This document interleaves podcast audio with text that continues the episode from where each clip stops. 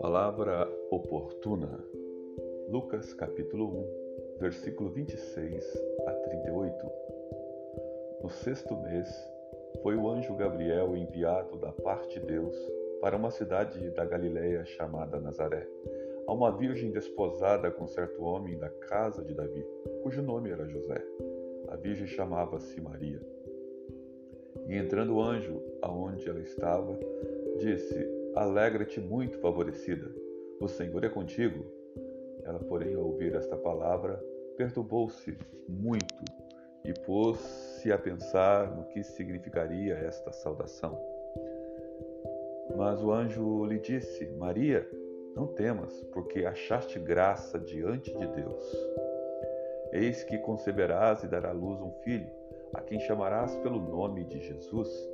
Este será grande e será chamado Filho do Altíssimo. Deus, o Senhor, lhe dará o trono da casa de seu pai, Davi.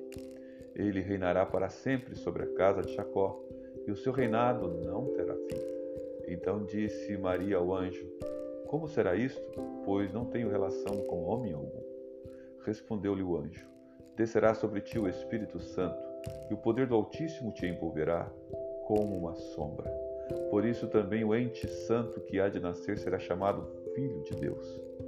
E Isabel, tua parenta, igualmente concebeu um filho na sua velhice, sendo este já o sexto mês, para aquela que dizia o ser estéreo. Porque para Deus não haverá impossíveis em todas as suas promessas. Então disse Maria: Aqui está a serva do Senhor, que se cumpra em mim conforme a tua palavra. E o anjo se ausentou dela. Sim, nasce o rei. O governo está sobre os seus ombros. Sim, o governo eterno. Deus havia prometido a Davi um descendente, e aqui está o cumprimento daquela promessa Davi não viu com seus próprios olhos a respeito do cumprimento dessa promessa. Teve fé de que alcançaria esta promessa e alcançou. Sim, sobre a casa de Davi veio o cumprimento daquele reino que não terá fim. O rei tem um sucessor, o rei tem a sua continuação, mas aqui no caso, esta é uma história uh, que Deus trabalhou na eternidade para trazer o seu filho no tempo próprio, para fazer dele não somente rei, mas fazer Senhor, soberano dos tempos, o soberano da eternidade. Jesus nasceu e Jesus fez algo interessante na vida de Maria com o seu nascimento. Ele modificou o status quo de Maria de uma pessoa solteira para uma pessoa casada. Sim, havia um contrato de casamento entre José e Maria.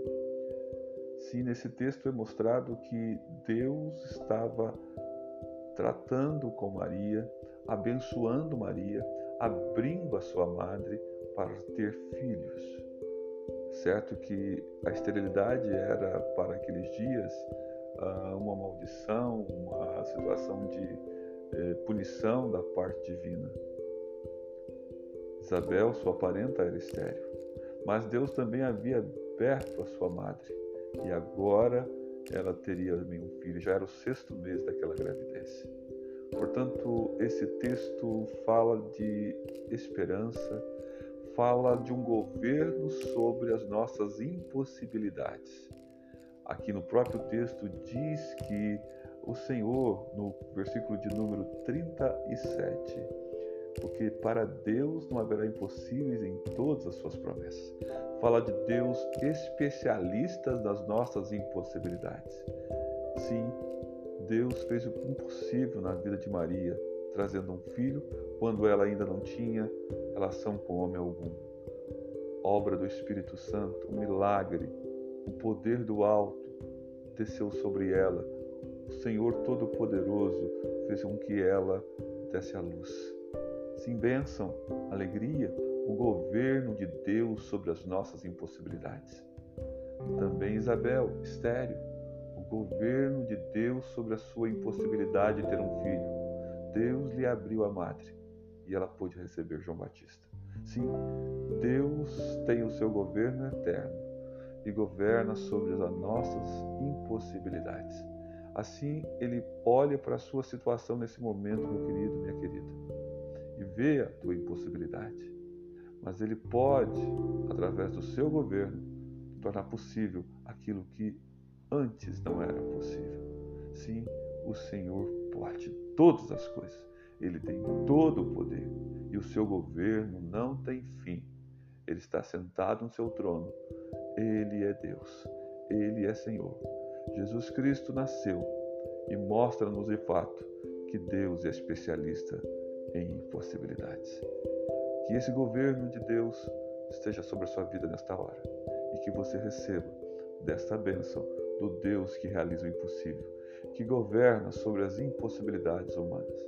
Sim, governa sobre tudo e sobre todos. O universo é dele. Deus governa e Jesus Cristo está exaltado, sentado no seu trono, reinando. Assim, louvado seja o nome dele. Receba essa palavra oportuna nesta hora, em nome de Jesus.